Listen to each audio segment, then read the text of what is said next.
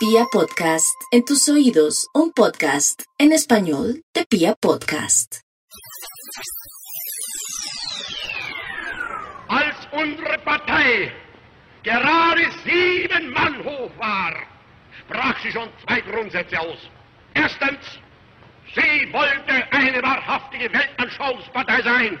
Und zweitens, sie wollte daher kompromisslos die einzige Macht und alleinige Macht in Deutschland. 6 de junio de 1944. El desembarco de Normandía. El día D, también llamado el día más largo, la operación Overlord. Conocemos ese día y se ha quedado grabado en nuestra memoria porque cambió la Segunda Guerra Mundial. Cambió probablemente el destino de la humanidad. Podemos ser así de contundentes. Lo que nos interesa de ese día, que ha sido contado por el cine, por las series, por la literatura, eh, infinidad de veces, es en realidad la identidad de la persona que se escondía bajo ese desembarco. La persona responsable de engañar al ejército nazi para que creyera que el desembarco de las fuerzas aliadas no se iba a dar en Normandía, como en realidad sí fue, sino que se iba a dar en Calais, a unos 33 kilómetros de las costas inglesas. Era normal que los alemanes pensaran que con ese pequeño estrecho los aliados podían aprovechar el espacio para entrar por ahí, al, al continente. Pero nada de eso sucedió. Los alemanes se vieron superados por ese desembarco y la historia cambió. Ahora lo que nos interesa es la vida fascinante de la persona responsable en su mayoría de ese gran engaño. Garbo o Arabel. Garbo para los británicos, Arabel para los nazis, el agente doble que engañó a Hitler. Bienvenidos a la máquina del tiempo.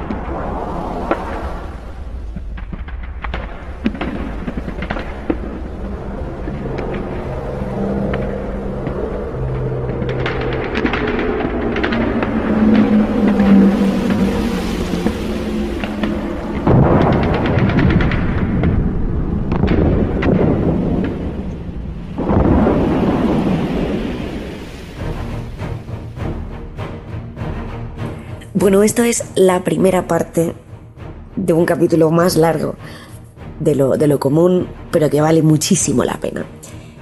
El logro, el mayor logro de Garbo, Garbo porque era, según los ingleses y los americanos, el mejor actor del mundo, su mayor logro fue hacer creer que el desembarco de Normandía iba a- a ocurrir muy lejos de donde en realidad ocurrió. Y eso no es nada niño, es súper importante. Sobre todo si tenemos en cuenta de que Garbo o Arabel es el único civil condecorado por ambos bandos en la Segunda Guerra Mundial. Recibió la Cruz de Hierro alemana y también la Orden Británica. Pero es que además participó en ambos bandos, como hemos dicho, sin disparar un solo tiro. Es el responsable de crear una red imaginaria de 27 agentes secretos que harían creer al, al Abwehr, al ejército alemán y a su aviación en especial, que el desembarco de Normandía se iba a producir en el paso de Calais. Y en este caso, por desgracia, todos sabemos lo que ocurría en el mundo en 1944. La Segunda Guerra Mundial estaba dejando uno de los peajes más insufribles e insoportables para la humanidad, la Segunda Guerra Mundial, con 60 millones de muertos. Y aunque algunas otras cosas pasaron, ese año Finlandia se independizó de Dinamarca, ese año también Gandhi salió de la cárcel, aunque esas pequeñas esperanzas pasaban por el mundo, eh, el acto principal, lo gordo que estaba pasando, vamos a llamarlo así, era evidentemente la Segunda Guerra Mundial. Pero en lugar de meternos de lleno en la vida del desertor, de Garbo, de Arabel, este desertor que no pegó ni un solo tiro, que cambió de bando no solo de afinidad eh, política supuesta en la Segunda Guerra Mundial, aunque él dijo que siempre fue un gran defensor de las democracias, sino también durante la Guerra Civil Española, en que cambió de bando para salvar el pellejo. Pero no, no vamos a empezar por ahí. No vamos a empezar por su biografía, aunque es tremenda, sino que vamos a poner en contexto un poco esta operación que consiguió engañar a los nazis. La operación Fortaleza, que se llevó a cabo por la London Controlling Section, que era una sección, por decirlo así, eh, militar inglesa, que diseñó un plan básicamente para crear un ejército fantasma. Y esto requiere tecnología, requiere inteligencia y requiere de mucho esfuerzo por parte de mucha gente para convencer a los nazis de que el grueso de las tropas que encabezaba el, general George Patton pues estaban frente a la costa francesa, eh, dispuestos a dar un salto al continente. La unidad tenía muy poco de castrese, la verdad.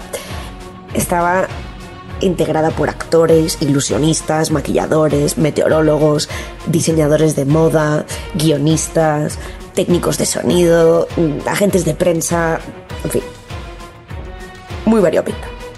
Su misión era hacer creer al enemigo que las tropas que había ahí eran muy numerosas y que estaban totalmente equipadas. Esto es lo que estamos hablando no se admitió por el Pentágono, por el Pentágono estadounidense, hasta el año 96. Es decir, la unidad hollywoodiense que creó toda esta patraña no fue oficialmente reconocida por el Pentágono hasta hace, pues mirad, 96.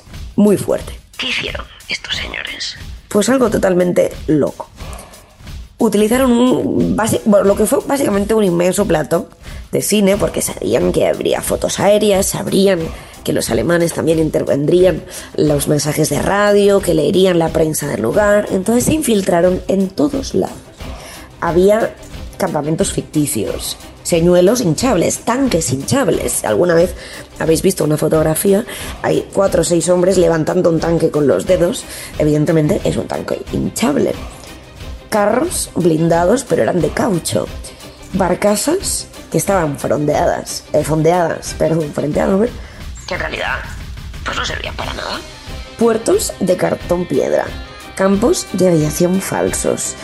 El, condado de Kent era un gran escenario.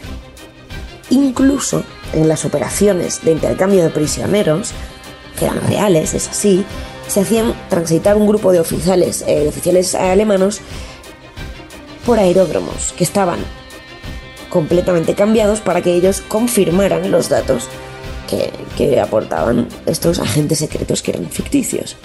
Los periódicos locales publicaban cartas escritas por otra vez los agentes falsos que se quejaban del mal comportamiento de los soldados desplegados. ¿Cómo no? Tendría que haber todos esos soldados cerca del paso de Calais.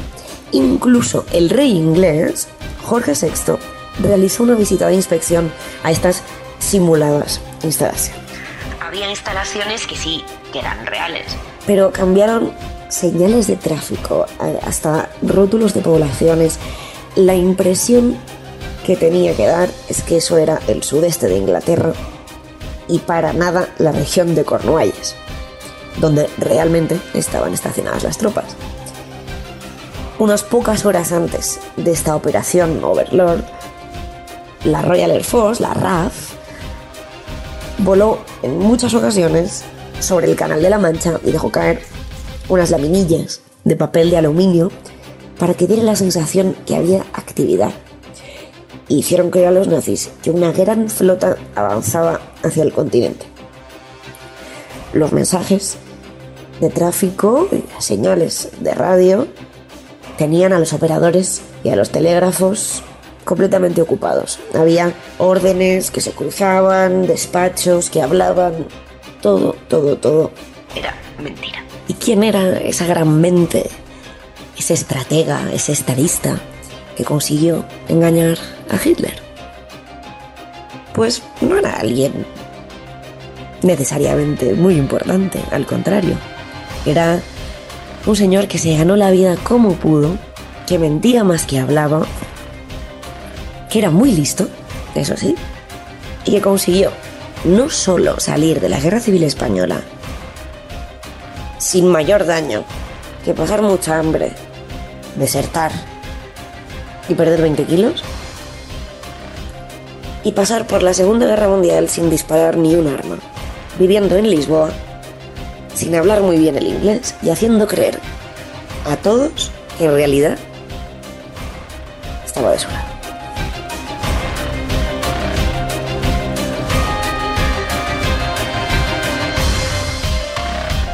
Ese señor nació en Barcelona en 1914. Imagina, nació en el año en que empezaba la Primera Guerra Mundial. Este tipo estaba marcado ya por la guerra. Hizo el servicio militar de cuota, es decir, lo mínimo de lo mínimo, seis meses y a dormir en casa.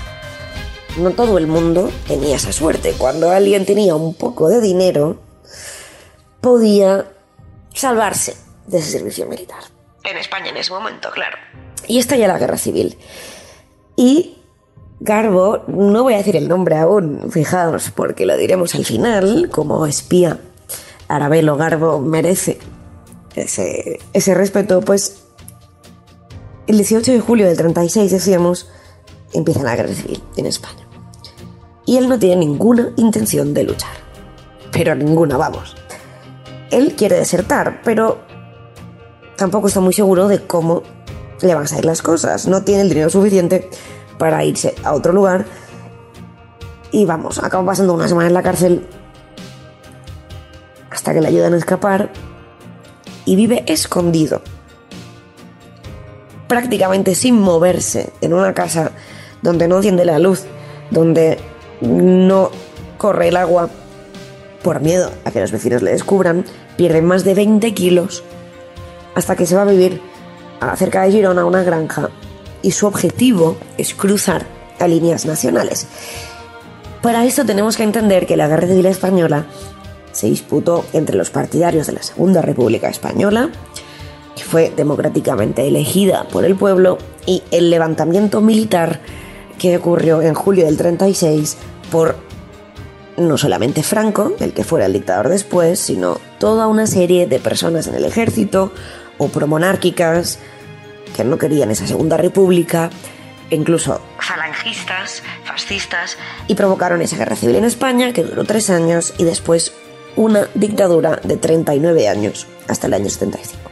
Pero volvamos atrás. Garbo, estaba a punto de decir el nombre, Garbo pensaba cruzar, porque él, como no tenía ninguna intención de luchar, lo que él quería es que le dejaran en paz. Y pensó que los nacionales, es decir, los que estaban del lado de Franco, de los fascistas, pues que le dejarían en paz, que no le molestaría. Lo que ocurre es que no fue así.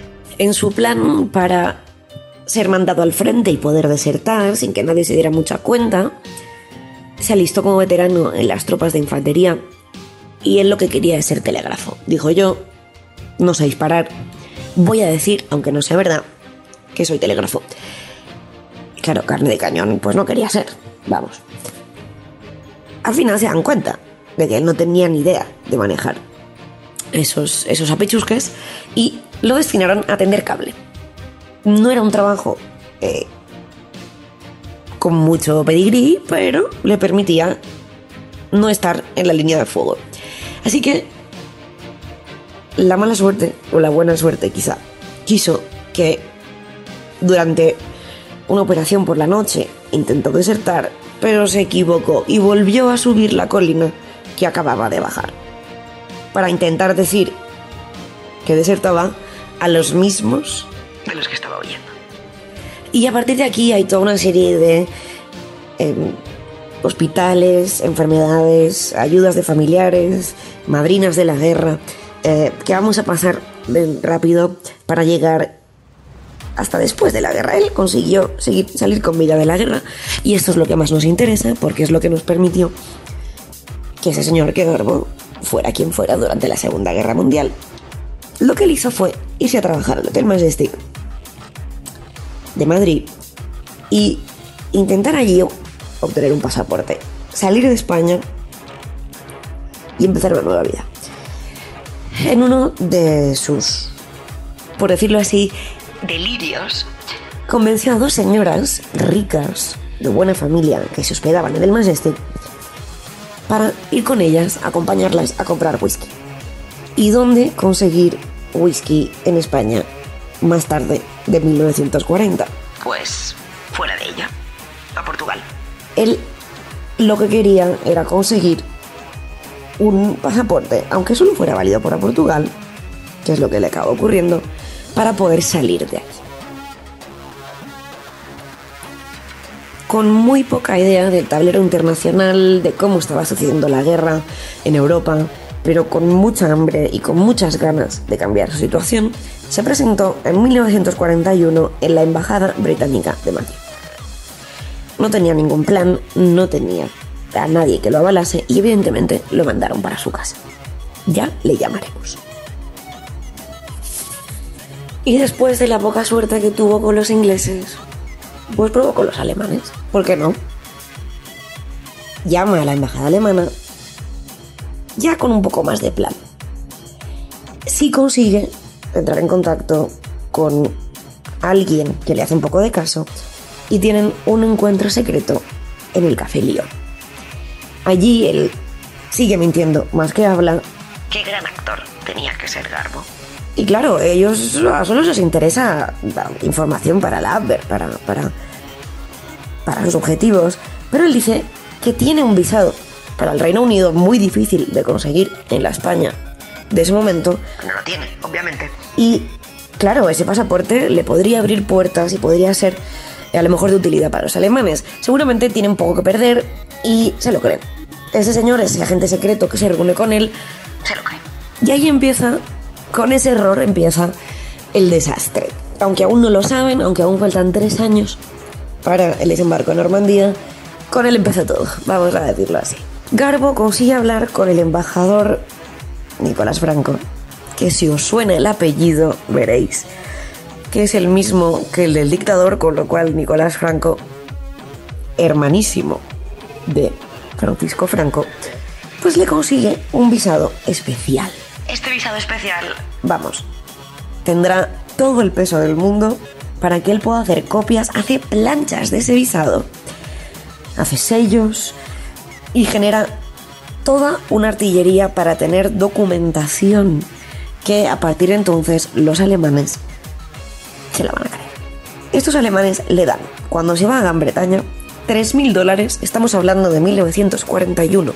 Con 3.000 dólares se puede vivir perfectamente una temporada, tinta invisible para escribirles cartas y códigos secretos. Para poder cifrar lo que está pasando. Entonces, como él se va a Lisboa, porque él aún no tiene eh, capacidad para irse a Gran Bretaña, tiene que empezar a inventarse que está en Inglaterra. Y a todo eso los ingleses pues pasan de él. Y empieza a inventarse toda una red de espías secretos, obviamente, para que los alemanes vayan ganando confianza.